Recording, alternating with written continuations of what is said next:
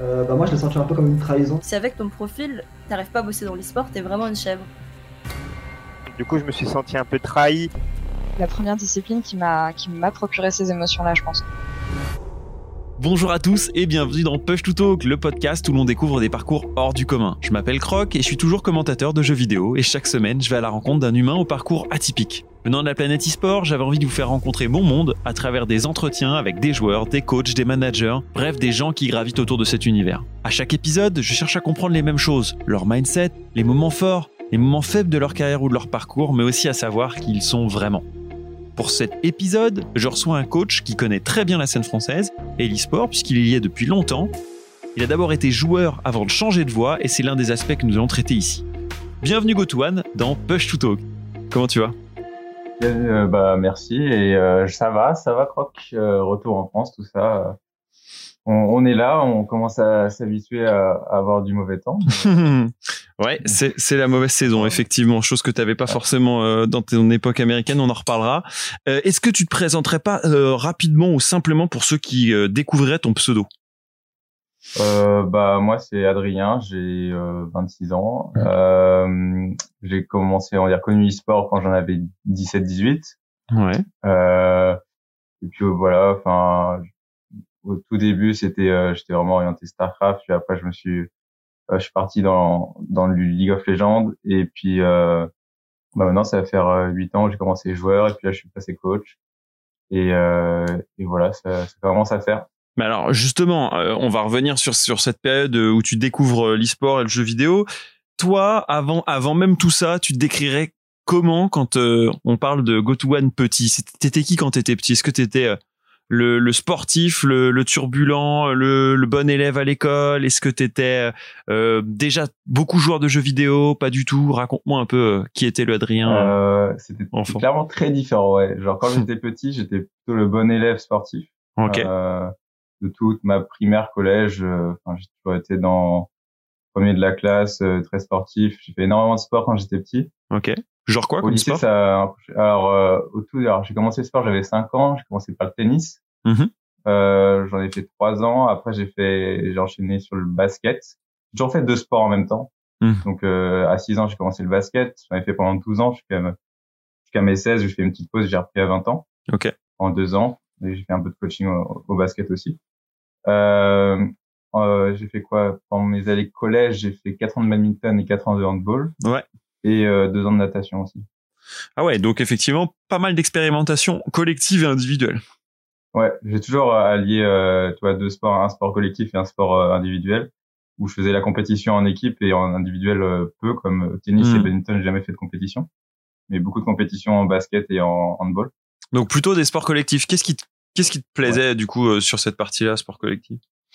Euh, quand j'étais petit, c'était, euh, j'ai grandi assez tard, donc j'étais, j'ai toujours été petit. Euh, bon, toute ma scolarité, j'étais plutôt en dessous de la moyenne en Ouais. termes de taille. Ouais. Mais j'aimais bien cet aspect justement quand tu es en, en équipe de pouvoir, on va dire, utiliser et être utilisé par tes coéquipiers, tu vois, qui est Mhm. vraiment un, une espèce de d'entente collective et que que même si tu te débrouilles très bien individuellement, tu puisses pas tout faire en fait. Ouais. Tu es obligé d'avoir une bonne cohésion et cet aspect un peu stratégique, c'est quelque chose que j'ai toujours bien aimé euh, dans ces sports-là. Mais c'est des trucs que tu vas retrouver justement dans le dans League of Ouais, Legends entre autres. Ça va être intéressant. Même dans même le rôle que tu vas occuper, ça va être, je pense, assez crucial. bien- Ce que j'aime bien dire de LoL, c'est que c'est pour moi en tout cas, c'est vraiment le mélange entre le basket et les échecs, tu vois. Ouais. Et, euh, Ouais, je pense que Voilà. c'est une bonne euh, une bonne explication de de, de ligue pour ceux qui euh, découvriraient le, le jeu. Et justement, euh, qu'est-ce qui va te mettre au jeu vidéo si t'es déjà très sportif, très bon élève, t'as pas forcément beaucoup de temps pour euh, les écrans? Est-ce que c'est ce que tu fais en rentrant euh, après les devoirs faits? Raconte. Alors non, ça qui est marrant, c'est que pas du tout. Quand j'étais petit, alors j'ai commencé, euh, je suis dans une famille qui n'était pas du tout jeux vidéo, vraiment pas du tout. Ok. Euh, j'ai eu ma une première Game Boy justement quand j'avais euh, 6 ans, je crois. Commencé euh, vraiment juste sur euh, sur ma Game Boy, après Nintendo DS, euh, vraiment les petites consoles, c'est euh, que, que tu avais quand tu étais petit. Je suis passé à, à des grosses consoles, donc genre euh, oui, euh, quand je suis rentré au collège, je crois Mhm. donc assez tard, tu vois, genre à 11-12 ans. Euh, et j'ai commencé le PC euh, quand j'avais 14, je crois. Donc euh, vraiment très tard. Euh, euh, et au début, je faisais, euh, j'avais même pas internet, hein, c'était juste le PC PC quoi. Donc je faisais quelques jeux solo et euh, même tu vois du Age of Mythology, Age of Empire, c'était euh, full solo. Ouais. J'ai- Je faisais juste les campagnes en fait. Et puis j'ai commencé à avoir internet quand j'avais ouais vers mes- la, la fin de mes 14-15 ans. Euh, et j'ai commencé par euh, World of Warcraft. Et, euh, et voilà, c'est de, de là que de là que tout est parti. Au début, euh, mes parents étaient pas trop pour payer des bah, payer un abonnement évidemment. Du coup, euh, du coup, j'étais sur serveur privé. Mhm. Euh, quand tu es sur serveur privé, euh, bon, il y a pas mal de bugs, etc. Enfin, ça m'a donné euh, comment dire l'intérêt à découvrir en fait tout, tout ce monde. Du coup, Mhm. j'ai commencé aussi à, à m'intéresser au, au dev et au graphisme. Mhm. Parce que du coup, je me suis dit putain, mais c'est trop bien d'avoir un serveur privé. Est-ce que j'essaierais pas d'en faire le mien en fait? Ouais. Et euh, et du coup, euh, avec des potes, on s'est fait un petit un petit serveur comme ça pour s'amuser entre nous. Et euh, du coup, c'est voilà, j'ai appris à dev et euh, ensuite j'ai appris le graphisme. Et euh, en apprenant du graphisme, donc j'avais 15 ans, tu vois, je Mm. 15 ans, je faisais full Photoshop et tout. euh, et à mes 16-17 ans, j'ai commencé à faire du bénévolat pour le site Millennium, Ouais. euh, en graphisme justement. Et euh, en même temps, je suis passé euh, sur officiel à ce moment-là sur sur WoW. J'ai commencé à tryhard vraiment euh, l'aspect guild, communautaire, tout ça. Ouais. Et euh, en, enchaînement euh, de WoW, passé sur LoL. Et euh, parce que évidemment avec Millennium, euh, l'intérêt pour LoL euh, commence à s'agrandir en fait. Clairement. Et, euh, et euh, le truc marrant, c'est que euh, c'est grâce à, comment dire, à mon côté graphisme que je travaillais que depuis que j'étais petit, bah, Mm. depuis mon adolescence plutôt, euh, que j'ai eu un, une proposition de de stage chez à Millennium, tu vois. Ah ouais. J'étais à, à Marseille. Ok. Euh, donc je suis allé deux mois à Marseille en graphisme. Et donc j'ai fait mon stage. Et t'avais- mon- quel âge? Euh, c'était quand j'avais euh, mes 19. C'était au moment de mes 19. Ok, donc tu négo avec. donc là, t'as as toujours des bonnes notes, t'as eu ton bac et c'est ton stage de première année d'études supérieures C'est comment que ça se passe? Attends. Non. Tu vois, j'ai une bêtise, je trouve que c'était, euh, j'avais mis 18. Ouais, c'était, c'est ma transition entre bac et euh, fac. Ok. Euh, c'était juste à ce moment-là où j'avais fait euh, ce stage-là. Et, euh, et du coup, euh, non, non, bah, c'était pendant les vacances d'été, en fait. Ok. C'était, euh, de mémoire, c'était, euh, août, octobre, je crois. C'est c'est ouf que tu te retrouves dans cet environnement-là. Parce que là, du coup, qui, qui t'y retrouve dans, pendant ce stage euh, Est-ce qu'il y a déjà des joueurs pros euh, en, en à la GH Est-ce que euh, il y a aussi tout le staff technique qui est là Raconte? Ouais, bah c'était à l'époque où euh, e-sport c'était pas euh, voilà, Millennium ça avait la seule gaming house de France, Ouais. euh, les seuls vrais locaux c'était la vraie c'était la seule vraie équipe en fait euh, simplement de de- d'e-sport. Et euh, du coup ils avaient un loco euh, pour euh, bah, leurs offices de travail avec les employés et en même temps la gaming house. Mhm. Donc du coup t'étais au milieu des deux en fait, t'étais euh, au milieu de- des gens qui travaillaient et au milieu des joueurs quoi. Et donc à l'époque c'était l'équipe avec euh, Dude, Shlaya, Ah oui. euh, Wagby, Aimso et euh, putain la DC à chaque fois j'oublie. Hmm, euh, Mactor? Non, hmm. pas encore. Non non non, non il a disparu de la scène. Ah, Brigels Non. Non, euh, non, euh, C'est ah, un, un Belge. plus retrouvé. Je, je sais plus. Euh, il a disparu après, mais c'est vraiment vraiment la bonne équipe, c'était super cool et euh, et je le répéterai jamais assez. Genre Shlaya, Dude, euh, enfin c'était des hommes en or quoi. Mm. Et euh, avec Dogby aussi, on a fait pas mal de délire. J'avais fait son premier clip de rap, c'est marrant. Dans les, euh, dans les rues de, de Marseille. Euh, donc euh, non, bah du coup ils m'ont fait découvrir la. enfin, C'est genre, Nanook. Ah Nanook, ouais, exactement. Ouais, j'ai retrouvé. Ouais, bien joué, bien joué. Et du coup, euh, ouais, j'arrive euh, avant mon stage de. Je jouais pas encore beaucoup, beaucoup à LoL parce Mhm. que j'ai toujours été un peu réticent. Au début, j'avais essayé euh, genre au moins un an avant et j'avais quitté au bout d'une semaine. Qu'est-ce qui t'avait déplu euh, justement sur euh, ces premiers Hmm. moments de LoL? C'est quand tu passes de WoW à, à Ouais. LoL en fait, Ouais. t'as vraiment l'impression de pas jouer au jeu en fait, parce que c'est très lent, tu vois. Genre t'es sur WoW, t'as 40 boutons, là t'en as 4. Les graphismes à l'époque, ils étaient pas fous. Hmm. Euh, du coup, j'étais là, euh, bah, fait un peu chier quoi. Du coup, euh, j'avais pas accroché. Puis après, bah, un an plus tard, parce que du coup, j'avais commencé, c'était ouais, c'était en le moment où j'avais testé, ça devait être fin S1, tu vois. Ouais. donc c'était pas encore fou. Et euh, quand je l'ai repris, c'était euh, milieu S2 quand j'ai commencé vraiment le jeu. Euh, et euh, donc j'arrive à la Gaming House, je suis genre platine, un truc dans le genre. Mhm. Et à la fin de mon stage, je suis diamant 1 à 90 FLP. C'est sur on bloqué en fait à 90, Eh oui. 90 FLP parce qu'on pouvait pas avec notre MR euh, MR flingué là, on pouvait pas. Ouais, c'est ça. T'associes à quoi déjà cette production euh, Cette production, cette euh, progression, pardon? Euh, à deux choses. De un, euh, changement de PC, parce que quand Ouais. j'étais, j'étais sur un PC portable, c'était pas fou en termes d'FPS et tout. Puis quand je suis arrivé à Game, à Game House, du coup, je travaillais sur un vrai PC. Mhm. Donc du coup, je jouais aussi sur un vrai PC. Et euh, bah évidemment, quand, enfin, faut pas, être délusionnel. euh, quand tu es autour de joueurs pro comme ça, euh, genre, euh, ouais, ils te donnent des petits tips Mm. et en même temps tu les regardes jouer, du coup, enfin, tu restes un peu plus vite. Et c'est dans un environnement de tryhard. Enfin, c'est sûr que tu commences à, à Oui, faire. toi aussi, t'as envie de jouer justement aussi, enfin avec Ouais. avec eux ou du coup de pouvoir partager euh, un, peu plus la compréhension du jeu que eux ils ont à ce moment-là, quoi. Yes. Surtout exactement. des, nice guys euh, comme il pouvait y avoir à la. Ouais, c'était vraiment. à la GH. vraiment. Ok, donc tu sors de ce stage et là tu te dis quoi euh, Parce que au final t'étais plus dans des fonctions, donc graphisme, support, etc. Et en même temps, il y avait, j'imagine, l'attirance de se dire je peux être bon aussi à ce jeu-là. Euh, ouais, en fait, ce qui s'est passé, euh, c'est que du coup, j'étais en mode bon, je, je kiffe ce jeu, Mhm. je peux, je peux tryhard, etc. Ça peut être grave cool. Et euh, du coup, j'avais fait un, j'avais fait un espèce de Dogby m'avait chauffé en fait. Et euh, et en gros, on- enfin, je suis parti euh, de la Game House euh, à la fin de mon stage et j'ai Mm. dit mec, dans dans un an, je suis pro. Ah, Et, euh, et c'est un truc qui est resté, que je me souviens très bien parce que je sais pas, il m'avait chauffé. Je sais même plus comment on est arrivé là. Mais on est on est arrivé là. Et, euh, et du coup, euh, du coup, on était fin d'année euh, de la S2 Mhm. et euh, S3 euh, première LAN Lyon eSport direct euh, avec une petite team Ok. avec euh, avec euh, comme top euh, Monsieur Alderiat. C'était ma première Oh. euh, ma première équipe. c'est beau ça. Euh, mais il était pas venu en LAN. Euh, il avait il avait fui juste avant, euh, Mais non. avant la LAN. Si, Ah, c'est quel malheur. Ouais, à l'époque où il jouait toujours trois champions et il faisait des autoroutes top.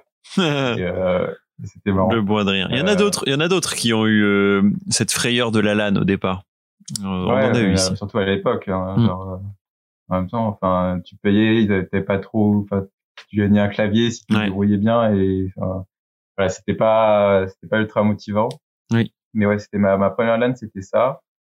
Et euh, et puis voilà, au début, je jouais mid aussi. Euh, je jouais pas support. Euh, mais je crois que j'ai switch support assez vite, je crois en milieu d'année, après genre six mois de faire à faire des petites LAN à droite à gauche. J'ai switch en support. Puis après, c'est là où je suis arrivé euh, dans la team euh, Direct Mania, Ok. euh, qui était euh, FDOP à l'époque. Mhm. Euh, c'est une petite structure Innovatio qui est devenue Innovatio à la suite. Ouais. Par la suite. Et euh, c'était grave, grave familial, bonne ambiance. Et c'est là que j'ai eu ma première bonne équipe avec euh, Nero, Niski, Darlik euh, Mm. et Briggles. Euh, et on est allé euh, faire la Paris Games Week. On s'était qualif, euh, c'était à l'époque, c'était des qualifs, qualifs ESL euh, avec des points co-farlol, je crois. Ouais, c'est une des fameuses Paris Games Week dont on parle souvent parce qu'il y avait euh, Gamers 2, Ouais, euh, il y avait euh, Giants, euh, il y avait euh, l'époque des, des, des grosses équipes déjà, il y avait euh, les Frères du Purgatoire pour ceux qui veulent avoir un peu de de, de backup et une équipe de que tu vas rencontrer et recroiser, c'est les Millennium justement.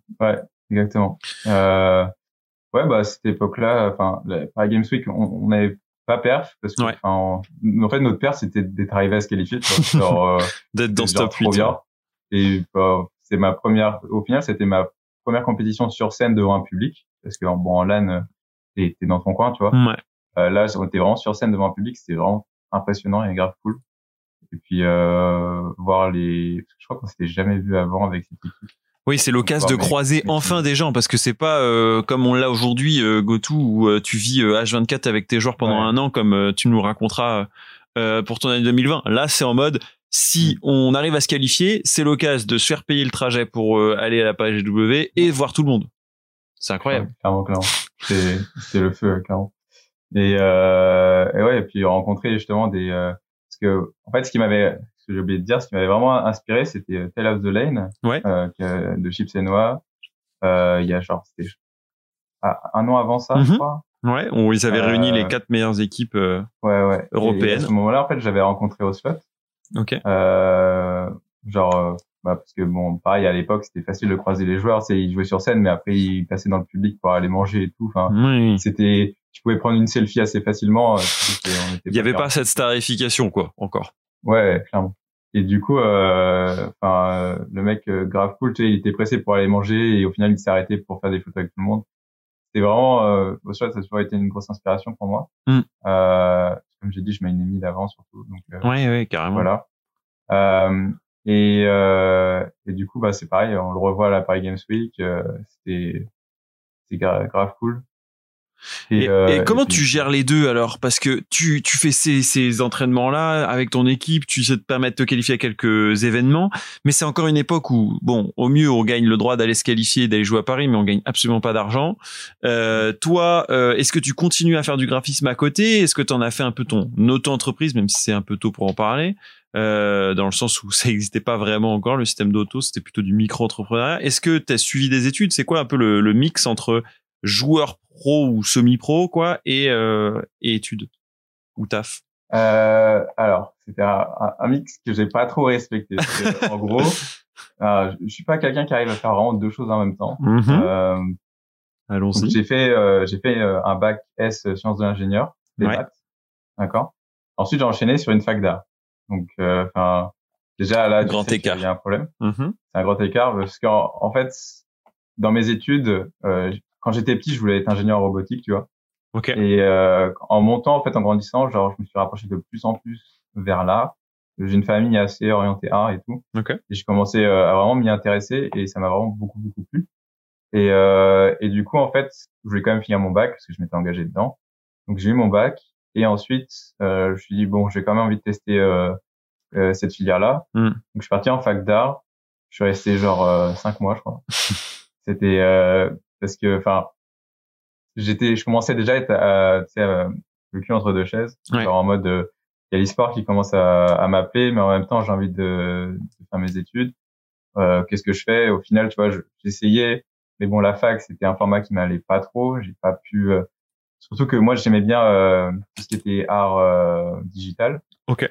Euh, et que à la fac, on t'apprend pas. enfin, Hmm. Oui, ça, Donc, certain.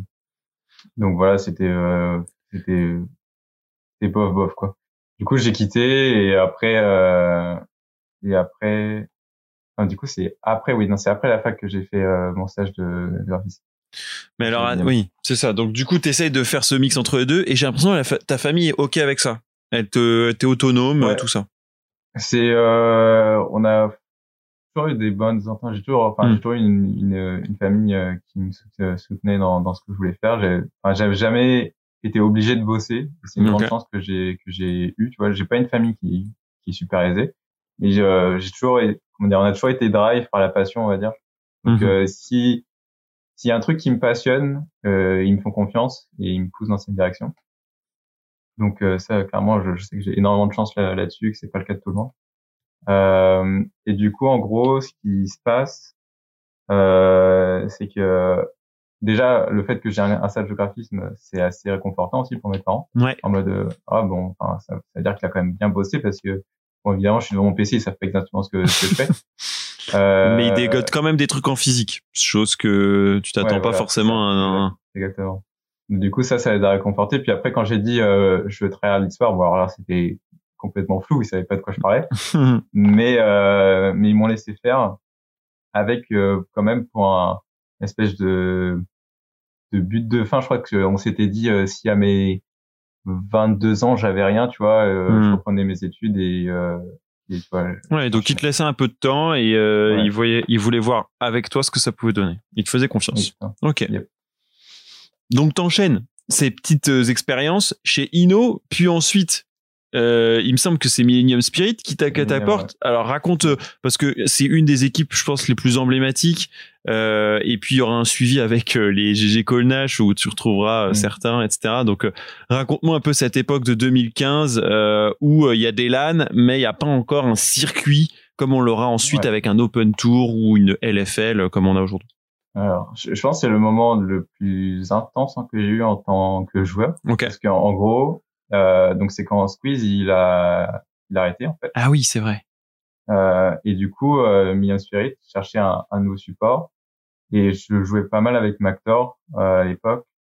Euh, donc ça s'est fait assez naturellement. Euh, et donc du coup, il m'a invité euh, chez Million Spirit. J'étais complètement pas au niveau, clairement. Parce que, Ok. enfin, eux, ils tryhardaient depuis... Euh, ouais, c'est un environnement, euh, comme j'ai dit, c'était la seule équipe qui tryhardait vraiment en, en France, en fait. Mm.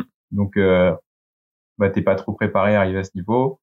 Mais bon, bah, Oui, t'as des joueurs qui sont là depuis longtemps. Gob ou Narcus, Ouais. euh, en tout cas, euh, Comme c'est des mecs. euh, Vecchio aussi. Ouais. Euh, donc euh, ouais, c'est c'est des mecs qui sont là depuis longtemps. Donc euh, donc t'arrives et euh, et on enchaîne directement sur les qualifs euh, pour les Challenger Series. Mhm. Euh, donc voilà, à l'époque c'était des qualifs. Il n'y avait pas de circuit fermé, comme c'était pas euh, franchis- franchisé. Donc euh, Attends, mais tu te retrouves face à coach avec euh, coach Dwagby, me dit-on. Alors, est-ce que c'était un Euh. titre honorifique ou en tout cas, est-ce que tu avais gagné ton pari? Est-ce que tu as pu lui dire à Dwag, bon, écoute, je suis Ah dans oui. ton équipe, donc maintenant c'est bingo. ah, non, ça c'est ça j'avais gagné mon pari et ça avait fait beaucoup rire Rugby, on, en parle un peu de temps en temps. Ah ouais? Ouais, c'est marrant comme c'est ça que mais bon. C'est pas ouais, c'est on va dire c'est la seule fierté c'est d'avoir dit euh, À Dwag que tu le ferais, tu le fais. C'est bon. ouais, Ouais, lui, il aime bien les mecs comme ça aussi, Dwag. Il aime euh, justement Ouais. que ce genre de challenge, ça a toujours été son, son ouais, motif. c'est son truc. ouais. Donc ouais, tu te retrouves avec une équipe qui tryhard de ouf. Euh, toi, faut que tu te mettes au niveau et t'es avec euh, à tes côtés Mactor que tu connais plutôt bien. Donc ça, c'est plutôt positif. Ouais, c'est c'est plutôt rassurant ouais. Mais euh, j'avais une grande place à à à, à fil quoi parce que j'étais Squeeze et Squeeze c'était genre euh, enfin c'était le meilleur support de France à ce moment-là. Hmm. Euh, il enfin je crois qu'il se collait pas mal aussi. Et ça c'est des trucs que j'avais pas appris à faire. Euh, donc voilà, enfin beaucoup de choses à à apprendre et comme j'ai dit genre j'arrive et on, a- on enchaîne directement sur les Challenger Series. Mm. Euh, donc c'est le, seul moyen de se qualifier euh, euh, bah, pour la Ligue 2 euh, pour les Challenger Series. On était en qualif de Challenger Series Mm. et on tombe contre face à Origin. Euh, donc les débuts d'Origin avec euh, XPK, Soaz, Sven, Mitty et Amazing. Euh, et euh, ça c'est pas ces games là tu vois c'est genre c'est des games que je me rappellerai toute ma vie tu vois parce que on gagne la première et on perd les deux autres et euh, du coup on se fait on se fait éjecter Mm. euh, c'était super close et tout et euh, et après donc après que Millennium Spirit euh, fail pour pour se qualifier du coup l'équipe est est disband et c'est là qu'il y a une équipe qui est Millennium EU qui se forme ouais. et euh, moi, euh, du coup, on me dit, enfin, j'avais proposé de vite fait passer en analyste. Bon, ça- sachant qu'à l'époque, analyste, ça voulait rien dire. hein. Oui, c'était plutôt euh, suivre l'équipe. quelqu'un- Voilà, c'était quelqu'un qui pouvait suivre l'équipe et euh, qui pouvait entre guillemets donner quelques datas si possible. Mais bon, enfin, quand je regarde maintenant euh, ce que j'ai fait à l'époque, je me dis bon, c'était un peu- c'était c'était un peu euh, c'était un peu nul, tu vois. Mais Mm. euh, c'était histoire quand même d'a- d'apporter quelques petites fiches en plus euh, aux joueurs euh, sur les équipes en face, quoi. Et s'accrocher à Millennium dans un sens aussi, avec qui t'avais Ouais, partagé ouais, pas mal. Ouais, exactement. Et, euh, et du coup, c'était à l'époque où, où Perks est arrivé à Chiminium. Ah oui, c'est Donc vrai. du coup, euh, c'était Perks, Jerry, euh, Crazy Caps, il y avait Gob et Shones Mm. au top. Euh, et, euh, et voilà, donc il y avait ce projet Millennium EU euh, et euh, qui a pas trop trop marché parce qu'il y avait, enfin, on avait fait, euh, on avait fait une LAN. Euh, Jerry avait pas pu venir. Enfin, on avait euh, remplacé par Iva euh, au dernier moment. Euh, et on n'avait même pas gagné. Euh, c'était, euh, je crois que c'était, je sais plus, je sais plus. C'était à DreamHack Tour. Ouais. Ouais. DreamHack Tour, je crois. Ouais, DreamHack Tour 2015, ça, je m'en souviens Ouais. bien. Avec Perks Et, qui arrive euh, euh, que la deuxième ouais. journée, euh, et c'était euh, Joran qui Euh, jouait les matchs à mid lane avec Timo. Ouais, ouais, exactement. c'était, ce bordel là, tu vois. Oui, oui, oui. Et, euh, bon, bah, ça- le projet a pas trop marché, mais avec le recul, tu vois, genre, j'étais autour euh, bah, de gros joueurs européens. Mhm. Ouais. Et je pense que c'est une, une des périodes où j'ai le plus appris, pas forcément sur le jeu, mais sur un peu tous les aspects de qu'est-ce que le mec il fait pour arriver à ce niveau, comment il tryhard, etc.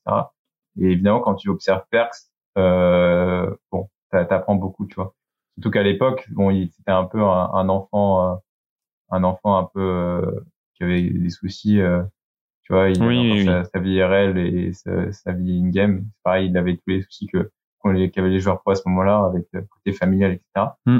Euh, mais il avait une détermination et une force de tryhard qui était genre in- incroyable, genre vraiment. Et, et je me dis que du coup, euh, d'ores et déjà, tu es aux côtés de gens qui vont avoir des rôles euh, prédominants à différents endroits. Perks euh, sur la mid lane de- d'Europe euh, jusqu'à jusqu'à aujourd'hui en tout cas. Euh, je pense à, à Shones qui va devenir coach euh, pour une équipe de LCS. Euh, je pense également à Crazy Caps euh, qui euh, va avoir un rôle de management chez Misfits. Donc en fait, pas mal de joueurs qui vont se recycler à d'autres rôles, chose qui est encore nouveau et assez rare. Bon, Perks, Ouais. c'est un personnage un peu spécial, mais sinon pour tout le reste, c'est des, c'est des joueurs qui vont se transformer en, en coach ou en analyste, en manager. Toi, tu, tu l'imagines déjà en fait? Euh, c'est juste que j'ai toujours, toujours été très très très curieux dans ma vie. Euh, Mm. J'aime vraiment tout voir sur. euh, pareil, tu vois, quand t'es joueur, euh, on va dire, il y a un moment où tu te sens un peu, tu sais, face au mur, Hmm. en mode comment je fais apprendre plus en fait? Mm. Et à ce moment-là, je me disais, bah, peut-être que prendre du recul un tout petit peu, tu vois, Mm. et voir le jeu à travers les yeux euh, bah, d'autres joueurs et surtout bah, quand tu joues et bah, jamais rencontré des gens qui jouent ton, ton rôle en fait. Ouais. Donc tu peux pas forcément apprendre euh, d'un autre point de vue. Donc euh, surtout à l'époque où tu pas euh, les euh, pro view ou genre euh, des vods de, Oui. de, de joueurs pro. euh, Techniquement, c'était pas aussi avancé.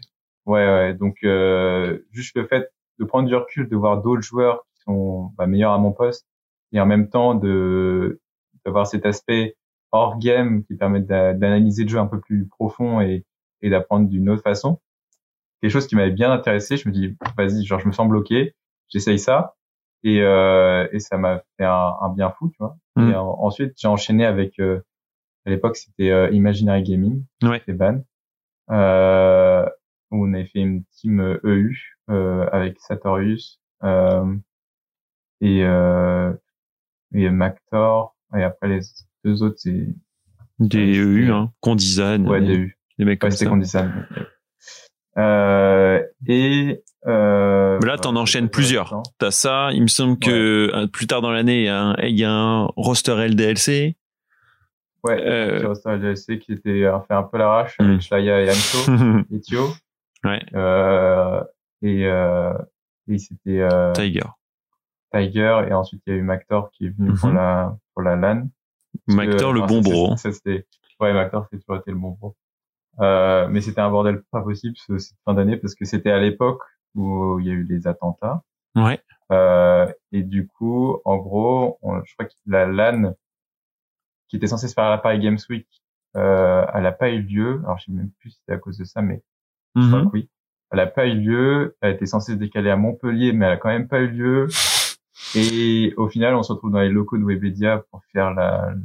enfin, Ah mais oui, oui, j'étais là. C'était c'était un bordel monstrueux quoi. Euh, et au final, en fait, le, la LAN qui, on, je crois qu'on on avait fait un bootcamp LDSC, on était censé enchaîner sur la LAN et au final, je crois qu'on a joué les matchs genre un mois après, tu vois. Donc, Hmm. euh, on était en mode bah, ça rien de se préparer, on sait même pas si ça va jouer. Oui, la veille de Noël, finalement, ça se joue. Ouais, c'était c'était n'importe quoi. Euh, mais bon, enfin, on est sorti. Donc là, toi, tu joues un peu euh, crânement ta chance. Si tu peux jouer avec un roster, tant mieux. T'essaies d'évoluer avec cet écosystème. Euh, Il y a au mieux euh, une petite compensation, mais il n'y a pas grand-chose de plus euh, dans les conditions, on va dire, du joueur. Donc, euh, tu restes dans la ligne du j'essaie de faire mon trou, mais euh, à côté, euh, faut que je tanque un peu la famille, mais ça va parce qu'ils m'ont laissé du temps pour le faire. On est d'accord. Ouais, Ok. c'est exactement ça. Donc, euh, les- Euh, le temps après, passe.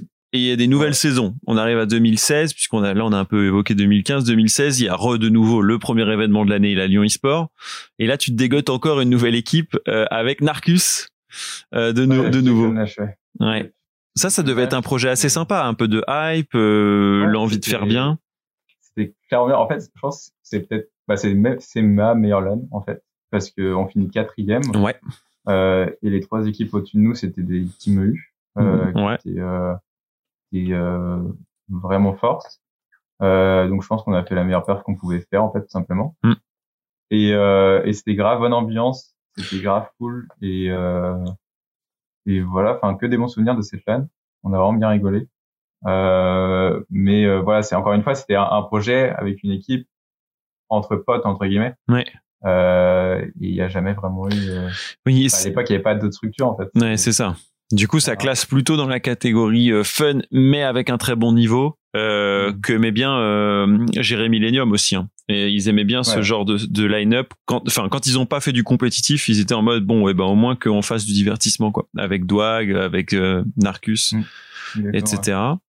Euh, et du coup, euh, la deuxième, euh, tu, tu continues un petit peu avec GG Colna jusqu'à ce que en, en genre au milieu de l'année, on te retrouve chez euh, les Gros Bill. Et ça, c'est une équipe qui va moi en tout cas me marquer parce que c'est une équipe qui euh, Mm. va nous faire découvrir des nouveaux joueurs, des joueurs qui vont rester quand même assez longtemps sur la scène. Ouais, c'est sûr. Tu peux m'en parler un petit peu de cette expérience Gros Bill de 2016 Euh, alors Gros Bill, ça a été, euh, c'était euh, comment dire?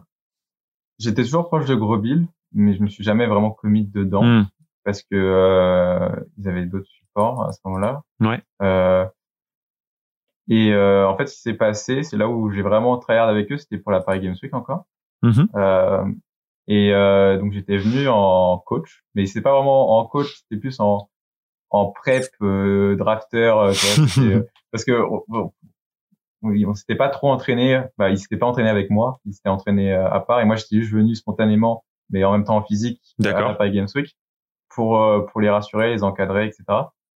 Et, euh, et c'est pareil, c'est un truc que j'avais bien aimé euh, avec Fred. Donc c'est avec la line-up avec Fred, euh, Skins. Trackmo. Euh, je crois que c'était euh, zut. Ah, j'oublie toujours les, les botlines. Il y avait Aku euh, et Ah, c'est vrai, il y euh, avait Aku, ouais. et euh, l'ADC. Euh, putain, je- Bah, si c'était pas Wax, ça pouvait être soit Mactor, soit euh, qui a eu d'autres en bot laner. je, je, je, Frozy. mais Frozy, voilà. Frozy. je, suis désolé, mon gros. Euh, J'aimais bien euh, Frozy. Et ouais, et du coup, en gros, dans l'appart, genre la veille de, des matchs, c'était contre Melty, donc c'était Mm. contre Nero et Niski, euh, donc mes anciens mates. Et, et donc la veille, la veille du match, on s'était posé avec Fred dans, dans l'appart et on avait fait, j'avais fait quatre drafts. Mm, et les quatre drafts sont arrivés genre au pic près pendant le lendemain. ok. J'avais j'avais tout prédict.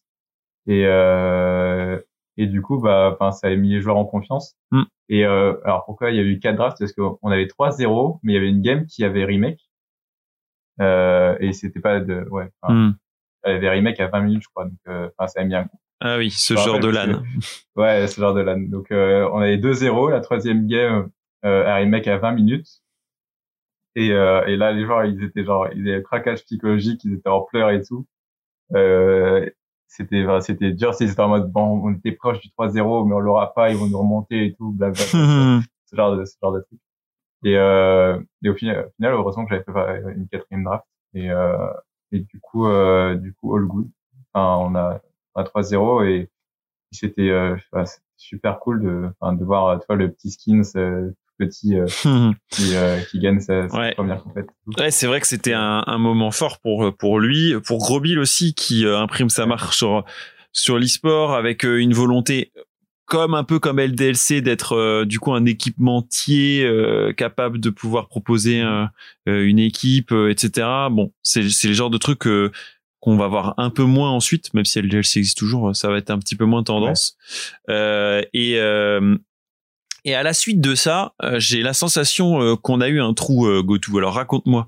Ouais. Euh, c'est 2016, là, on arrive en fin 2016 Mhm. et on va te revoir et à un nouveau rôle en tant que coach à partir de 2018. Alors qu'est-ce qui s'est passé un peu entre les deux en, dans cette année 2017 principalement et- Alors, en gros, euh, alors, c'était un, un point, en fait, où, donc, bon, déjà, j'avais testé pas mal de, comme je t'ai dit, d'autres perspectives euh, Ouais. dans le coaching staff et tout. En joueur, euh, je savais que j'avais encore le niveau, Ouais. euh, que je me sentais vraiment bien euh, dans le leader et tout. J'avais hit challenger en 2016 aussi, avait pas de souci. Euh, mais en gros, j'arrivais pas à avoir de. En fait, après Millennium, je me suis jamais dit, je suis en train de step up, tu vois. Hmm. Genre à l'époque, le- l'environnement, il progressait, mais pas encore très vite. Je pense qu'il a vraiment explosé à 2018, tu vois. Genre 2017-2018, ça a explosé. Euh, mais euh, entre 2016 et 2017, enfin, c'était dur de se dire. C'était plus tu passais d'une team à une autre et tu progressais pas vraiment. En fait, tu faisais juste des cercles, Hmm. tu tournais en rond et, euh, et c'est le genre de truc qui me démotive un peu euh, de ne pas pouvoir euh, progresser et d'être capé en fait.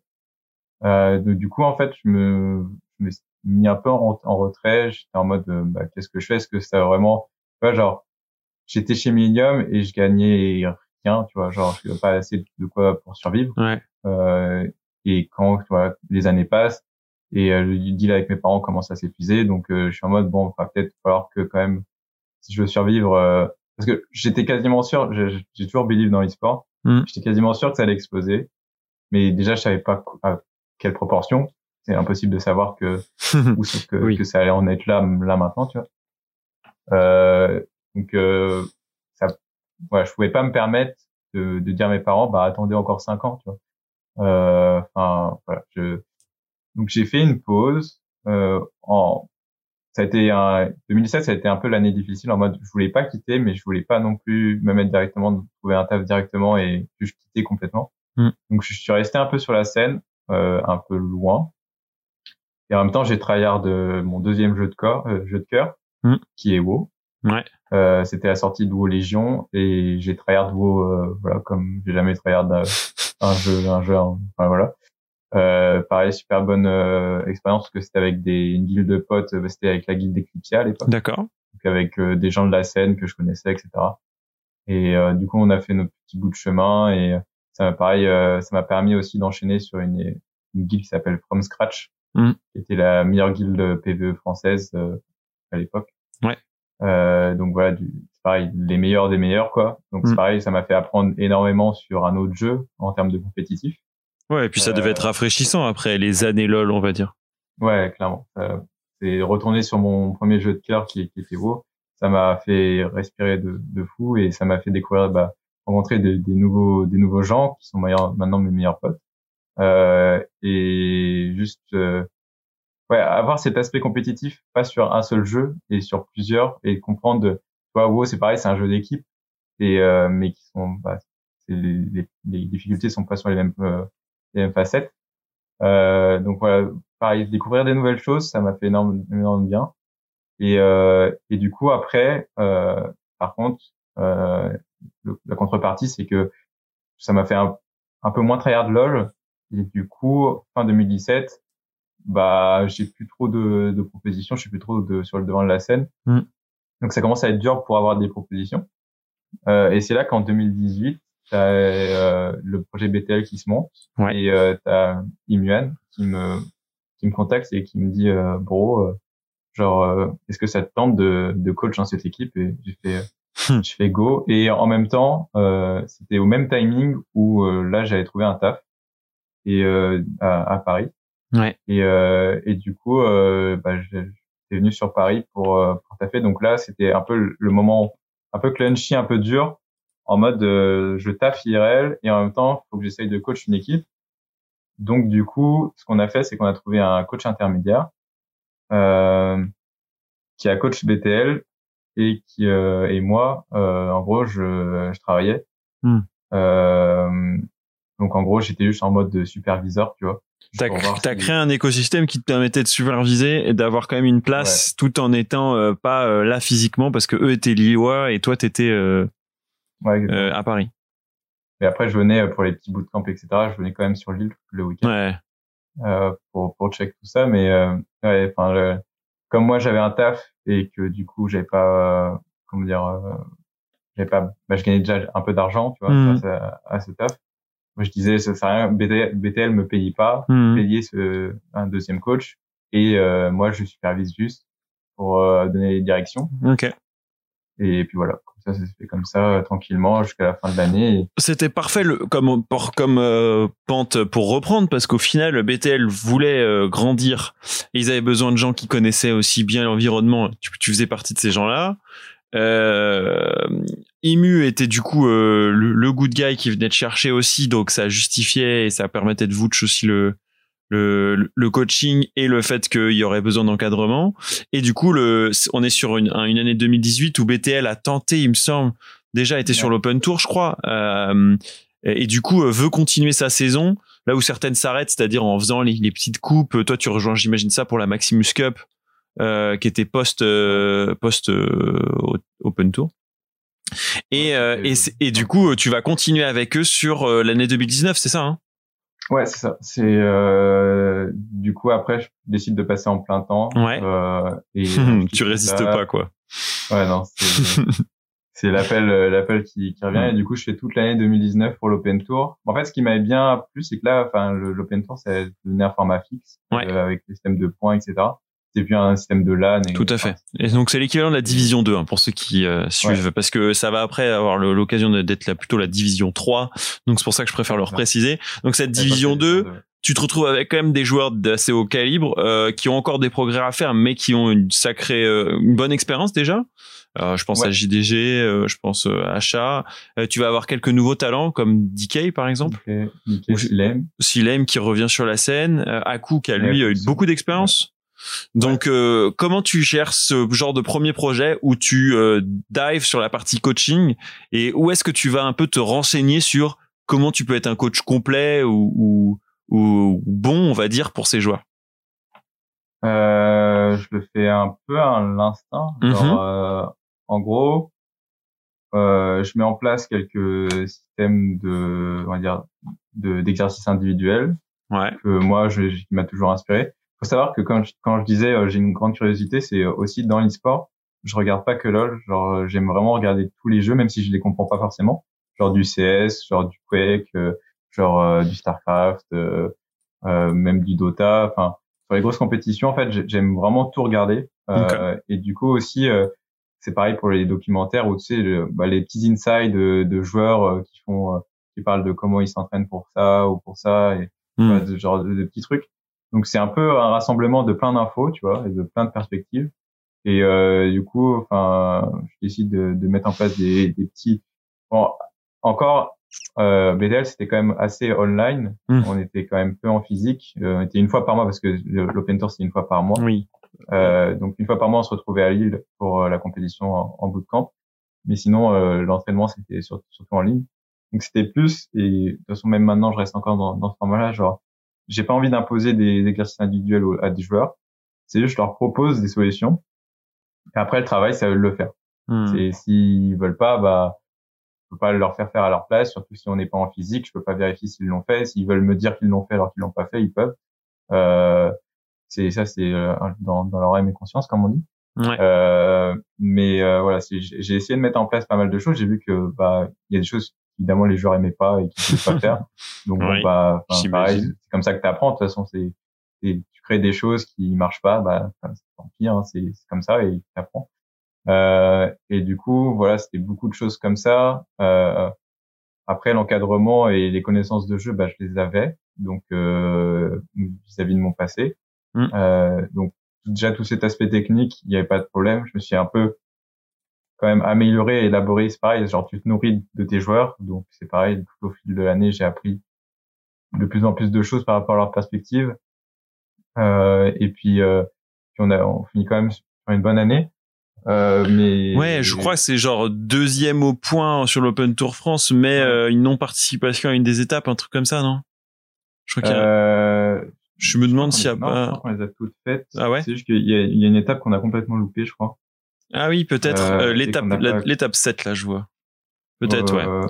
Ouais, ouais, ouais. Du coup, il y a Et, une des euh, étapes où qui vous faites pas de points et du coup c'est c'est au niveau des ces points là, ça servait à quoi déjà? Vous pouviez postuler à ce qui ce qu'il y avait de mieux pour l'année d'après? Non, je me souviens plus.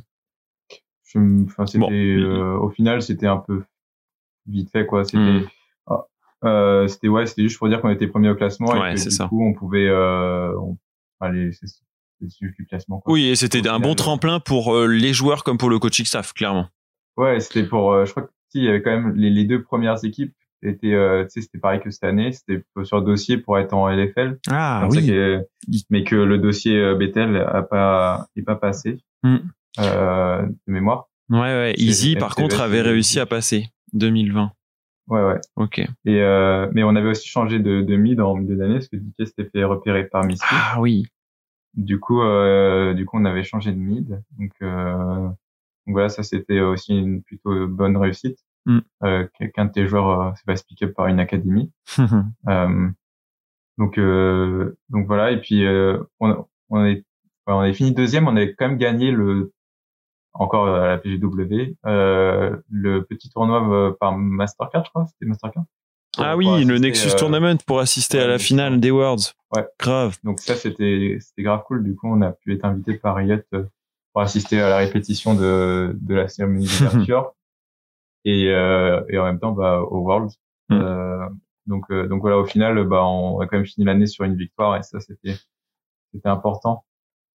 Bon. Alors maintenant, ça c'est du coup ton année 2019. On te conçoit Yes. comme euh, un coach euh, capable de pouvoir faire progresser une équipe. Tu le montres euh, dans ton année de, de, de Div 2, on va dire.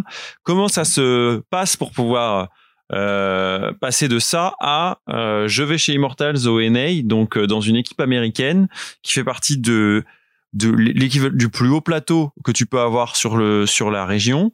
Euh, alors, j'imagine qu'il y a eu des liens avec euh, notre cher tendre Zaboutine, coach français, mais raconte-nous un peu comment ça s'est passé et euh, pour qu'est-ce qui te décide à aller là-bas? Est-ce que tu as, as un instant de réflexion ou est-ce que tu fonces direct les yeux fermés? Euh, bah je pense c'est sûr. Non mais évidemment genre euh, en gros si je te rencontre Zap pendant les Worlds Ouais. Euh, on parle, on parle. Euh, il voit mon, enfin, on regarde les games ensemble en fait. Oui, Il parce que tu niveau, viens euh, euh, commenter, euh, ouais. enfin tu viens analyser les matchs avec Euh, nous. Ouais, je, ouais, je viens chez OG, euh, chez OG Gaming, euh, voir tout ce beau monde Mhm. tous les ans. C'est vraiment une période de l'année que j'aime beaucoup retrouver tout le cast, le casting crew. Ouais. C'est vraiment agréable. Et, euh, et du coup, je rencontre Zav. Euh, Enfin, on parle des games et tout, et je pense on a une bonne. Enfin, je pense on a un bon lien directement. J'aime beaucoup. J'aime à ce moment-là, j'aime beaucoup son son analyse, etc. Et euh, je pense que c'est pareil pour lui. Je vois des petits détails qui que peut-être euh, surtout en NA, euh, il y a peu de gens qui à côté autour de lui le voient. Mm. Et euh, et du coup, il décide de me faire cette proposition et clairement, bah, je fonce. Euh, et donc surtout, euh, il fait cette proposition avant même qu'on ait un roster au coach fin. C'était Oui. c'était, euh, donc je savais même pas euh, que j'allais finir avec le, le père Soaz et Ouais. euh, et le père Eka. Mais euh, mais enfin, ouais, enfin tu peux pas dire non sur la proposition. C'est une Ligue 1 Mm. euh, et quoi qu'on en dise, même si les NA ont pas clairement en termes de niveau de jeu, c'est c'est pas euh, pas la, la meilleure région Euh, en termes d'infrastructure et et juste de, de moyens évidemment bah Mm. c'est quand même euh, au top et euh, et du coup bah j'ai appris énormément juste en fait tu mets n'importe qui juste dans l'environnement il apprend Enfin, Mm. c'est euh, c'est aussi simple que ça parce que bon après il faut faut pas non plus euh, rien faire mais juste euh, en étant un minimum observateur tu comprends le fonctionnement de de tout ce qui est hors du jeu en fait Hmm. et quand tu apprends tout ça et tu te nourris de tout ça, euh, je pense que c'est une grosse étape. C'est, de toute façon, c'est ce qu'on dit euh, même en tant que joueur, c'est que tant que t'es pas arrivé dans des ligues supérieures, tu peux pas vraiment te comprendre le niveau supérieur. Tu vois. C'est, Ouais. pareil pour les Worlds. C'est tant que t'as pas fait les Worlds, tu peux pas dire euh, bah je peux aller au World et, et défoncer tout le monde. Hmm, et tout gagner. C'est sûr qu'il va falloir que tu t'imprègnes de leur environnement et ta capacité à apprendre vite et à comprendre ce, ce sur quoi tu vas pouvoir peser. Et bah justement, ma question suivante, elle est autour de ça. Tu te retrouves avec un roster donc avec deux Frenchies, Soaz et K, euh, X Mythic qui est encore assez en odeur de sainteté à l'époque euh, et qui quitte. euh, euh, c'est un des junglers que tu veux avoir parce que c'est un, un jungler natif euh, NA Euh, et euh, du coup en NA on comme il y a beaucoup d'apports, t'as intérêt à aller maîtriser ton ton système et tu te retrouves avec euh, également Altec puis Apollo et Akuo sur la bot lane. Alors raconte-moi du coup quel impact toi tu vas pouvoir avoir sur la line-up sachant que comme tu le dis, t'arrives et tu dois découvrir l'environnement mais être utile assez rapidement. Ouais, euh, bah pour moi, on dire le point faible que j'ai eu cette année, euh, c'est que je me suis acclimaté, mais peut-être pas assez vite, OK. Euh, parce que je suis quelqu'un d'assez. Euh, j'ai- J'aime bien vraiment bien observer pour être sûr de bien mettre les bonnes choses en place directement et pas faire des grosses mistakes. ouais. Euh, et, euh, et en gros, au début, j'étais, euh, bah, j'ai beaucoup observé Zab, euh, beaucoup observé les joueurs, parce que c'était que des joueurs expérimentés, il n'y avait aucun rookie au final.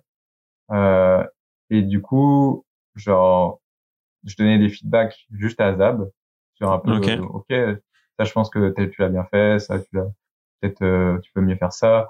Euh, et quelques joueurs, on peut travailler ça et ça. Et euh, le premier truc que j'ai mis en place et que j'ai fait vraiment que j'ai travaillé le, le premier split, c'est vraiment travailler avec la botlane, comme ça reste euh, mon côté euh, Ouais. de- d'expertise. Euh, et euh, donner des feedbacks à, à Zab. Mais euh, vraiment travailler à- comme en fait ce qui est bien c'est que comme tu as une académie tu peux faire beaucoup de 2v2 euh, au bot et, euh, et du coup on, enfin, on s'est beaucoup entraîné en, en 2v2 au bot et voilà je donnais des feedbacks et, Hmm. etc Hmm. et C'est ce qui te rapproche de l'académie aussi, du coup. ouais ouais Hmm. exactement Intéressant. c'est euh, c'est euh, ça qui est bien et avec le système aîné en fait c'est que toutes les académies sont au même endroit que enfin, non peut-être pas en fait mais enfin, l'académie et le main roster sont très proches Ok. Euh, du coup et nous on les on, l'a- bah, on était dans le même locaux donc euh, bah, tu vois tu vois 10 joueurs en fait tu travailles Mhm. pas tu travailles avec 5 joueurs mais t'envoies 10 Hmm. donc euh, donc c'est c'est facile de, de dire euh, est-ce que vous êtes dispo euh, dans une heure? Ouais ok bah go tu vois genre Ouais. Tu vas, Euh, tu vas suffisamment connaître la, la, la line-up pour aussi travailler avec l'académie en, en tant que NA Academy Coach. Raconte euh, justement comment ça se passe. Ça, c'est le Summer Ouais. Split, c'est ça hein? Ouais, mais alors. Oui non parce que du coup je passe en, en coach euh, académique Oui. euh, sur le sur le euh, ouais sur le summer, Ouais. mais euh, c'est avec la, le, le roster de du spring. En fait. Et oui. Donc, Et oui. euh, Donc en fait, donc, tu connais l'académie, mais avec les mêmes mais- joueurs. Ouais c'est ça. Et au final euh, c'est avec les mêmes joueurs. Donc euh, bah, on a on a changé les botlane Mhm. euh, parce que je joue avec Gates et euh, Altec. Ah oui. Euh, donc en gros, j'ai beaucoup travaillé avec, euh, au final, avec euh, les deux botlane. Mm. Euh, et euh, enfin voilà, on a fait, on a fait notre bout de chemin en, en académie. C'était pas facile parce que encore une fois, en fait, le problème de, de cette line-up, c'est qu'on avait que des vétérans. Du coup, euh, si tu mets des, des, des vétérans en académie, il n'y a pas trop d'intérêt. Oui. Euh, donc, euh, on, on a travaillé, on a fait ce qu'on a pu, mais euh, enfin, c'était c'était dur à remonter quoi. Hmm, oui, et puis euh, a priori, si si tu si tu le vois, enfin j'ai l'impression que du coup il y a eu un peu ce côté sanction, donc euh, difficile peut-être de travailler avec un collectif euh, Ouais. dans dans ce sens-là. Toi, euh, c'est quoi tes plus grands enseignements de l'année 2020 Immortals? Euh, je pense de tout le monde en fait, c'est-à-dire euh, comment dire de Zab, euh, enfin des, des franchises en, en, en, en général, c'est-à-dire Zab, Paul et Jérémy. Ouais. Franchement, j'ai appris des trois, mais genre, énormément quoi, vraiment énormément. Hmm, Ça, c'est les Et, personnes avec lesquelles t'as. Mais du coup, tu te Ouais. dirais que c'est quoi le, le le truc où avant d'arriver, tu te disais oh purée, mais ça, euh, enfin ça je maîtrise ou au contraire ça je connais pas. Et à la fin, tu dis bon, je rentre des, des États-Unis, ça euh, je maîtrise ou enfin en tout cas où ça j'ai beaucoup plus compris pendant l'année, tu vois. Euh, Ça, ça dépend sur quel aspect. Exemple, Ouais. Sur l'aspect in-game, comme j'ai dit, c'est euh, c'est trois personnes Ok. qui, ou- avec lesquelles j'ai beaucoup appris. Et sur, enfin, sur tout le reste, en fait, sur tout l'aspect aspect IRL, je pense que c'est Immortals en, en elle-même, tu vois, Hmm. genre, euh, comment dire, avec mon, mon manager, avec Ethan, Hmm. euh, avec euh, aussi euh, bah, mes gros supérieurs, tu vois. Hmm. C'est pareil, là, t'as bah, as des personnes qui sont euh, bah, peut-être ton, ton M plus 1, plus 2, plus 3, enfin ça c'est t'as des vraies conférences de d'entreprise, t'as Oui. des vrais euh, meetings et donc euh, enfin ça ça te fait vraiment grandir et c'est pour ça tout Immortals m'a vraiment beaucoup beaucoup apporté en fait. Mm. Euh, et et voilà, c'est pas c'est pas en mode euh, j'ai vraiment appris un truc spécifique, c'est vraiment genre j'ai j'étais dans l'environnement et je me suis nourri de l'environnement. Hmm. Mais du coup, cette expérience, euh, elle, elle te donne aussi l'occasion de de tout de suite voir avoir une overview sur une scène américaine, une scène compétitive Ouais. pendant un an, peut-être une, une photographie en tout cas. Euh, c'est quoi ta ta sensation sur euh, justement cette scène NA euh, T'as dû jouer aussi sur le serveur, etc. Je, je m'interroge un peu sur c'est quoi toi tes, tes tes sensations sur cette scène américaine? Euh, bah, enfin, je pense, on le dit pas, euh, on le dit pas, on le dit assez. Hmm. euh, c'est culture diff. Vraiment, c'est, il y a une grosse différence de culture et c'est tant qu'il y est pas, tu peux pas vraiment la mesurer. Euh, il y a vraiment, enfin, c'est une, une approche. En gros, pour, pour résumer, là où en Europe on est genre avec 80% tryhard, 20% fun, eux ils sont plus dans le 50-50. tu vois. Et quand je dis fun, c'est pas dans l'aspect négatif, c'est vraiment dans l'aspect euh, bien-être de vie, essayer d'équilibre de vie, tu vois, essayer Mm. de de voir ça comme un taf, tu vois, vraiment comme un, un, un pur taf et Mm. moins comme quelque chose que tu vas vraiment faire que des sacrifices pour atteindre. C'est-à-dire tu vas en faire, mais au final, quand, quand tu taffes, c'est ton taf et tu t'impliques pas forcément autant qu'en a eu. Ouais. Mais euh, on va dire c'est un peu plus stable d'un autre côté.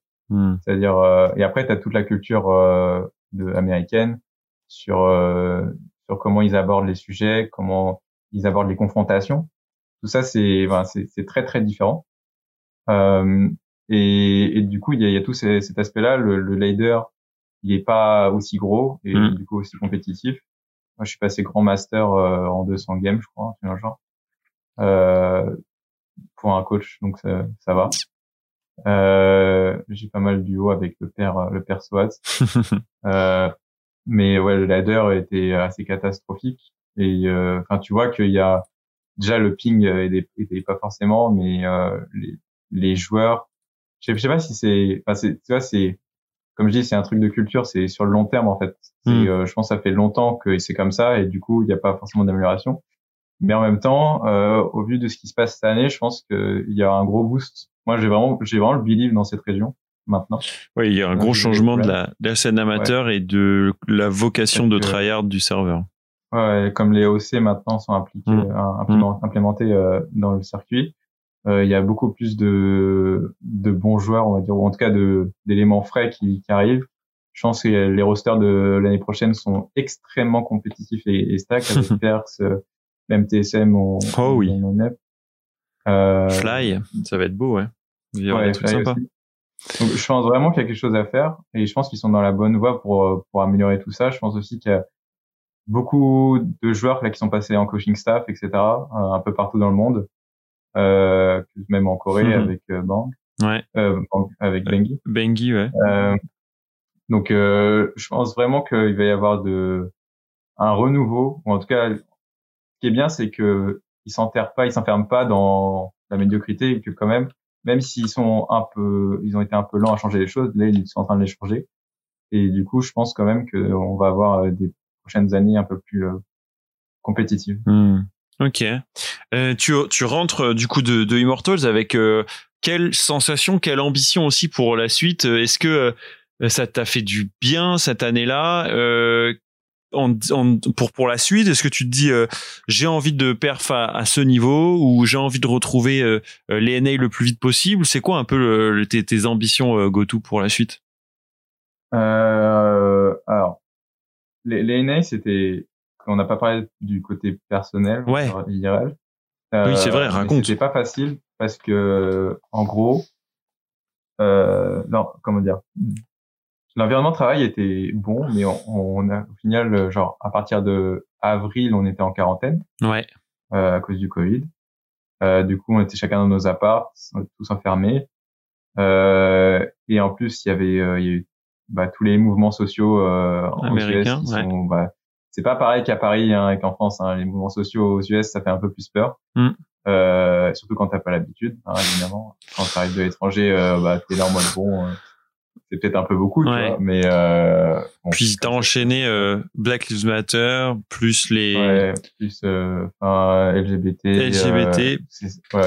plus euh, les- la, la présidence qui se rapprochait, donc ça augmente aussi la tension dans le pays. Ouais.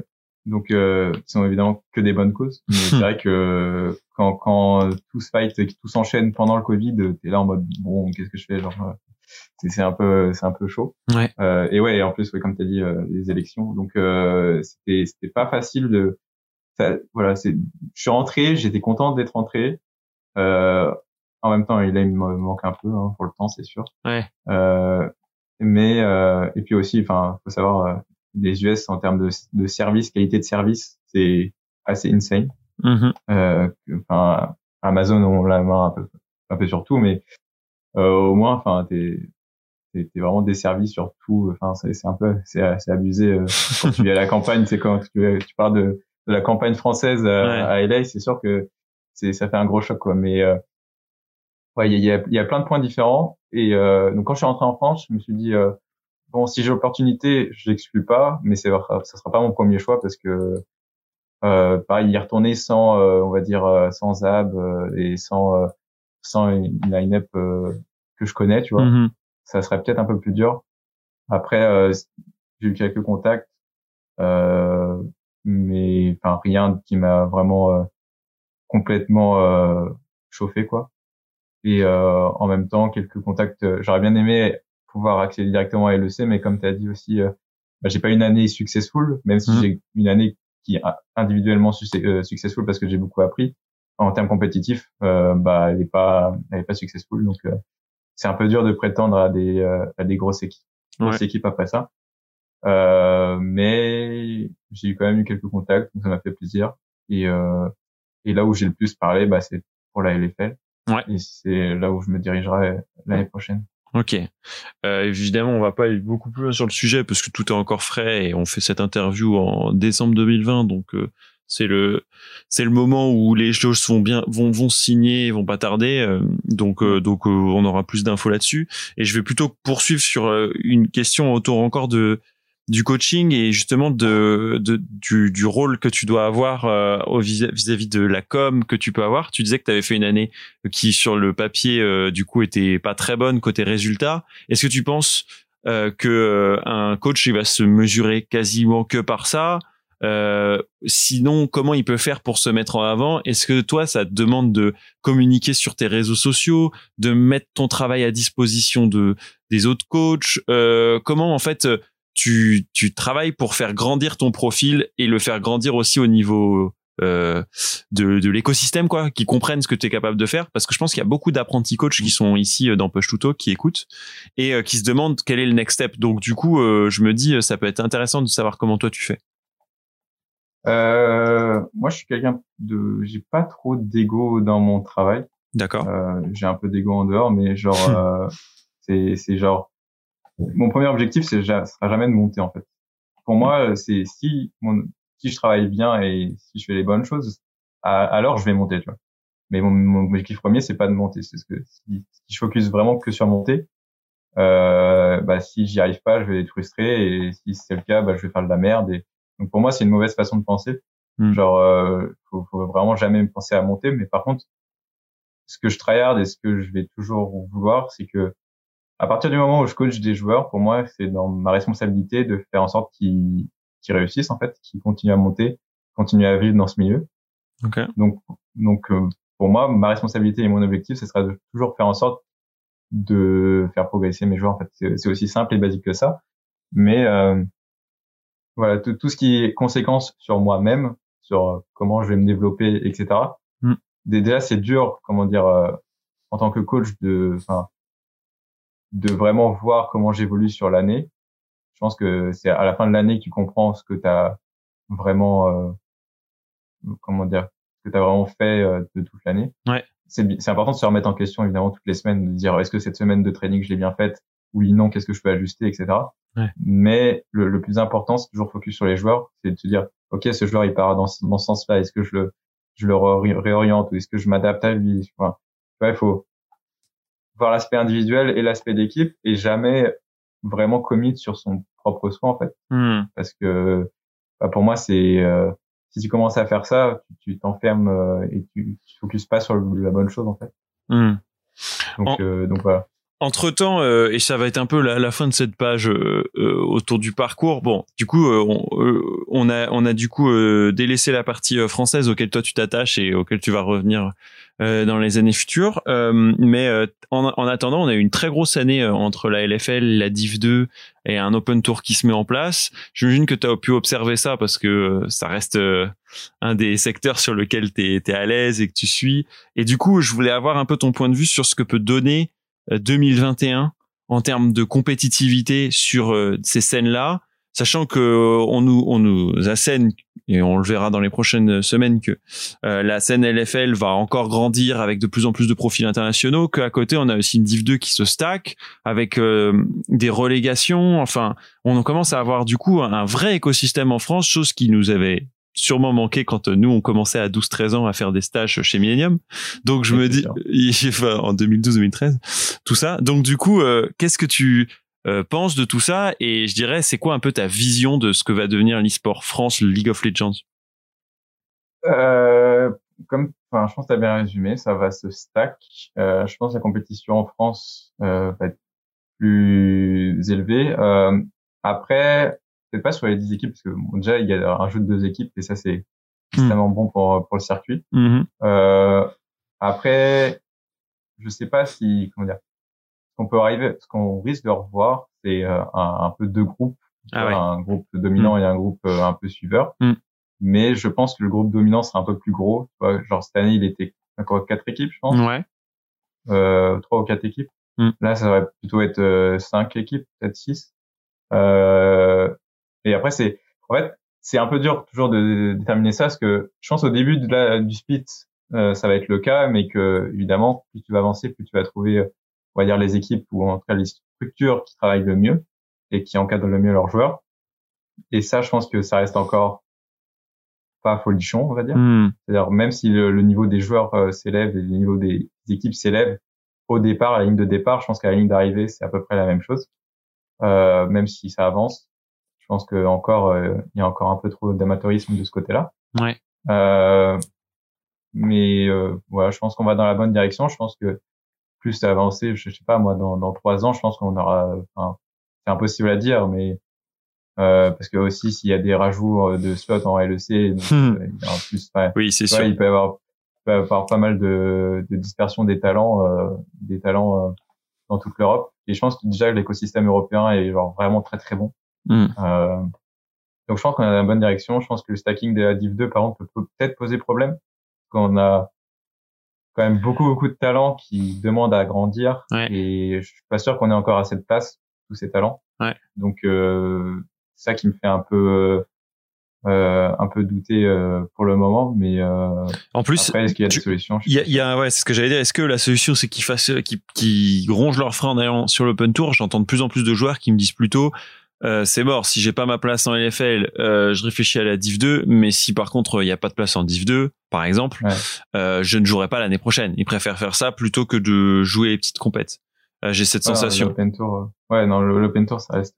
bah, pour, les- pour les joueurs qui ont goûté déjà plus, Et oui. c'est dur, Hmm. c'est clairement dur. Donc bon. Pour moi, le, le open tour, c'est vraiment juste pour les gens qui en- hésitent encore, en train de se, qui sont en train de se dire, j'aimerais bien faire un peu de compétition, mais sans trop m'engager non plus. Hmm. Donc, je pense que l'open tour, c'est fait pour ça. Oui, et puis Euh, sur des, des horaires qui normalement euh, respectent Ouais, la vie d'un étudiant, d'un lycéen, voire même d'un collégien comme les plus jeunes euh, ont commencé. Tu fais bien de le dire parce que je pense une des erreurs que les gens font, c'est de se dire que un joueur de LFL va bosser genre deux fois plus qu'un joueur de Div 2. Hmm. C'est pas tout à fait vrai. Je pense qu'il travaille plus, mais pas autant que ça, tu vois. Genre, je pense une semaine de training Div 2, elle ressemble pas mal à une Hmm. semaine de, de training LFL, tu vois. Ouais, bah c'est ce que a- disent des, de des mecs comme Glopo, etc., qui ont encadré la- l'équipe Académie de Géo, euh, ils disaient que euh, les, les joueurs étaient parfois dans la même, les mêmes conditions, quoi, en gaming house pour des certaines semaines, Ouais. avec euh, autant d'heures de, de travail et euh, des scrims partenaires de qualité, ou au moins suffisamment de qualité pour qu'ils puissent progresser. Donc euh, bon, à, à voir là-dessus. euh, Je suis content d'avoir ton, ton retour sur le sujet parce que ça va être, je pense, un des sujets 2021 et, et on va on va y être. euh, Je pense, de toute façon, le- comme, comme tu as dit, 2021, ça va continuer à augmenter. Hmm. Et je pense que le gros boom, ça sera l'année prochaine. Je pense que ça sera en 2022. hmm. Donc Je pense que, 2022. euh, ouais. à suivre. Euh, Qu'est-ce que tu fais, Gotou, quand c'est cette période justement où, par exemple, tu rentres, euh, t'as observé tes options, mais t'as là, une pré-saison qui est encore un peu messy, on va dire, en termes de d'objets, de, de, de, de decision making, de, de ce qu'on a à faire dans le jeu, tout ça. Euh, Est-ce que tu as des temps où tu fais autre chose, euh, où tu t'intéresses à d'autres types de trucs? Est-ce que tu fais encore des bannières euh, sur ton Photoshop? Raconte un peu euh, qu'est-ce que tu fais hors du jeu. Euh, non, bah là, depuis, comme je dis, genre, euh, mon off-season, ça a été de, de trouver une équipe, euh, Ouais. de trouver une, une organisation, euh, ensuite de trouver mes joueurs. Hmm. Euh, donc déjà, ça, ça prend énormément de temps. Ça fait Ouais. qu'au final, au final, bah, c'est pas une off-season où tu tournes les, pouces. Mhm. T'essayes au maximum de pas trop trop y penser, pas trop commit parce que tu as envie de te reposer parce que c'est le seul moment de l'année où tu vas pouvoir Eh le oui. faire. Mais en même temps, euh, bah, c'est important de trouver les bons joueurs et, et de trouver l'équipe avec qui tu as envie de, de progresser l'année prochaine. Euh, donc ça, tout ça, c'est fait pour moi. Euh, là maintenant, bah, c'est juste euh, passer du temps avec mes potes, euh, jouer à d'autres jeux. Donc Sacha Doland à fond. Ouais, Sacha. Ah Ouais. ouais, c'est bien ce que je me Euh, disais. ça, ça, à fond fond. euh, et bah, passer un peu de temps avec la famille. Mm. Et voilà, genre, enfin, tu vois, au final, on est euh, bah, là quand on record, on est le Mm. 7 décembre. Ouais. Euh, ça fait que j'ai à peu près un mois de vacances. Mm. Euh, après, tu vois, genre, il y a vacances et vacances. C'est genre là, c'est un mois de vacances sereines. Mm. Où, genre, je sais que tout est en place. J'ai plus qu'à décrocher et je me remets dedans en janvier. Ouais. Euh, et avant ça, en fait, il y a des moments évidemment où tu, vois, entre les, quand je suis rentré en France, c'est-à-dire euh, mi-août, euh, enfin fin août jusqu'à, euh, ben, dire euh, début octobre, c'était un mois de vacances, mais pareil, il y a encore de la compétition, tu regardes encore beaucoup de LOL, euh, tu sais pas où, où t'es l'année prochaine, donc tu, bah, tu stresses un peu entre guillemets. Mhm. Euh, donc, Oui, t'es euh, pas voilà. serein, t'es en mode. euh, je peux Shadowlands, mais en même temps, je peux peut-être pas répondre à un mail ou un message ou à un mec qui voudrait s'intéresser à mon profil ou peut-être c'est à moi de faire des, des démarches, tu vois. Alors que là, Donc, il y a beaucoup de démarches, etc. Donc, euh, je pense que c'est une misconception que qu'ont beaucoup de personnes Ouais. de se dire, euh, oh bah c'est bon, il est rentré en France, il se repose. Alors c'est c'est vite fait vrai quoi. C'est vraiment, euh, c'est pas du vrai repos. Euh, et c'est pour ça, je pense, et c'est pareil pour les joueurs d'ailleurs, encore pire pour les joueurs. C'est, euh, enfin le vrai temps mort de l'année, ça dure un mois et c'est en décembre. C'est tout. hmm, Euh, après c'est du. enfin, Je ne du peux temps, c'est- que valider, mon cher euh, Gotou, parce que c'est pareil pour nous. C'est pareil pour tout le monde. Les- on se dit qu'est-ce qu'on casse l'année prochaine euh, et est-ce Ouais. qu'on continuera à faire des podcasts et etc etc parce que bah évidemment euh, le vrai moment c'est juste ces périodes des fêtes et un peu après où l'e-sport met un peu de temps à, à sortir de son hibernation au moins euh, au moins jusqu'au 15 janvier quoi et encore la LFL reprend assez vite on en a déjà parlé mais on a vu que la, la, la LFL ce sera le 19 janvier donc assez rapide, mais en même temps il y a plus d'équipes, donc plus de matchs, donc plus à suivre sur cette Plus compétition. Euh, Gotou, j'aimerais finir euh, ce push to talk avec euh, une recommandation. Je le fais plus systématiquement, mais comme tu connais très bien la scène française, euh, comme tu as suivi aussi euh, des joueurs un peu partout euh, euh, en France et aussi qui sont partis ailleurs, bah, j'aimerais savoir quel type de personnalité euh, tu penses qu'il pourrait être intéressant d'avoir à mon micro? J'ai déjà eu euh, tes, tes deux pères, euh. Soaz et Jérémy. Euh, je sais que pour toi, ce sera peut-être même dur de faire un choix, mais un mec ou un sujet qui pourrait être abordé avec euh, un mec ou euh, autour de, de, je dirais un mec ou une nana. Je sais qu'il y en a certains qui vont me reprendre là-dessus. Euh, c'est plus que, a priori, on est, on est plutôt dans un univers compétitif masculin actuellement. Euh, donc, Ouais. euh, ouais, go to, à qui tu penses? Euh, écoute, tout le monde est passé sur ton émission. Oui, euh, ça, peut être, ça peut être des joueurs avec qui tu as eu récemment des, des discussions ou que tu as eu pendant l'année, par exemple, euh, et sur lequel il y a un thème qui est beaucoup revenu et sur lequel bah, vous avez l'impression d'avoir grandi, appris ou qui a beaucoup changé pour un joueur. Ouais, c'est encore plus vaste euh, les thèmes. Euh, là comme ça. C'était- C'était un piège. hein. Ouais, bah, je peux même Si- pas dire si les- t'as pas- Si t'as pas. Euh, Non, mais des, des recommandations. Euh... Non, mais ou des jeunes joueurs que tu as eu chez BTL et tu penses que ça peut être un bon moment pour venir chez moi. Oh, Un 10. euh, ok, j'aurais deux recommandations très contrastées. Ok. euh, genre, on va dire un, un vieux de la vieille qui euh, qui fait plus de compétition serait Gob. Ok. Je pense que Ah, c'est marrant euh, que tu choisisses Gob. Pourquoi? ouais, parce que pourquoi? Parce que je pense que c'est une personne euh, vraiment euh, qui a un peu tout vu, même si il s'éloignait un peu de l'e-sport, il a toujours eu cette euh, fibre compétitive et, euh, et je sais que ça lui manque un peu. Euh, et bah, avoir quelqu'un qui est aussi un peu en dehors de l'aspect, mais en plus streamer maintenant, je pense que c'est intéressant. Euh, comme, comment lui il perçoit les, les évolutions. Et, euh, et en, en récent, je dirais euh, Ah, parce que parce qu'il est un peu dans son coin. Euh, il, il- comment dire Il travaille un peu dans son coin. Il parle pas beaucoup, mais euh, je pense qu'il a quand même vécu pas mal de choses entre BTL et Misfit. Et, euh, je pense que ça peut être et MCS. Et je pense que ça peut être un peu intéressant d'avoir quelqu'un qui, est- qui a vécu, on va dire, une année un peu compliquée, mais avec beaucoup de contrastes et beaucoup Hmm. de différents, euh, on va dire, perspectives. Ouais, carrément. euh, on, on a mis un petit peu plus son coéquipier Jésus en avant à travers euh, bah, ses exploits au, au French Zoo, à travers euh, euh, aussi ses résultats avec euh, Misfits, etc. Euh, je pense que DK euh, peut avoir euh, un peu un profil aussi de tryharder que que j'aimerais entendre euh, à mon micro. Et pour Gob, euh, tu on s'est pas du tout euh, mis d'accord avant, mais effectivement euh, c'est une très bonne idée parce que c'est un, un personnage que moi j'apprécie beaucoup. Je regarde régulièrement en stream et euh, effectivement il a fait les premières années de compétition dont on a parlé pas mal dans ce Push to Talk euh, et, et un environnement qu'il a connu et du coup J'aimerais bien savoir si à la fois c'est du rejet ou est-ce que c'est plutôt qui sait que c'est plus safe là, la partie streaming? Est-ce que ça le titille chaque année de revenir dans des équipes? Coucou réflexe Ouais, euh, ou, euh, ou pas Euh, Et je me dis euh, ça, ça pourrait être euh, un des bons thèmes à aborder avec lui, sachant que il y a beaucoup de joueurs aujourd'hui et de jeunes joueurs, je trouve, sur la scène française qui streament leurs matchs euh, parfois devant 10, 15 personnes, parfois devant 1000, 2000 personnes. Je vois euh, sur sur Twitch. Du coup, euh, ça crée aussi euh, un autre, euh, une autre carrure parce que quand t'es joueur pro, t'es pas forcément streamer. C'est pas exactement les mêmes atouts qu'on vient chercher, en tout cas. Euh, Ouais. et, et quand il commence à y avoir 2000 personnes, c'est plus tout à fait pareil non plus. Donc, euh, ça pourrait être intéressant d'en parler avec Gob, qui lui a l'habitude euh, à la fois des audiences, mais de tilt parfois en live, de parfois au contraire rassurer les gens sur son niveau mental. Et je pense que ça peut être cool justement de d'aborder ces questions. Et pour la petite anecdote, Ouais. Vas-y, vas-y, c'est le moment. on a été dans le même lycée. Avec, euh, Ah, c'est vrai. Ah, les deux Bretons, incroyable, les Bretons. Incroyable. plus, du coup, je crois que j'ai jamais croisé, mais Ah, c'est cool ça. Ah, ben on, par- on commencera par ça si un jour j'ai gob. Trop cool. Merci Gotou euh, pour euh, cette heure passée avec moi. C'était vachement intéressant de reprendre un peu tout mon parcours. En plus de ça, ça m'a fait revivre euh, des belles périodes de League of Legends en France. Ouais.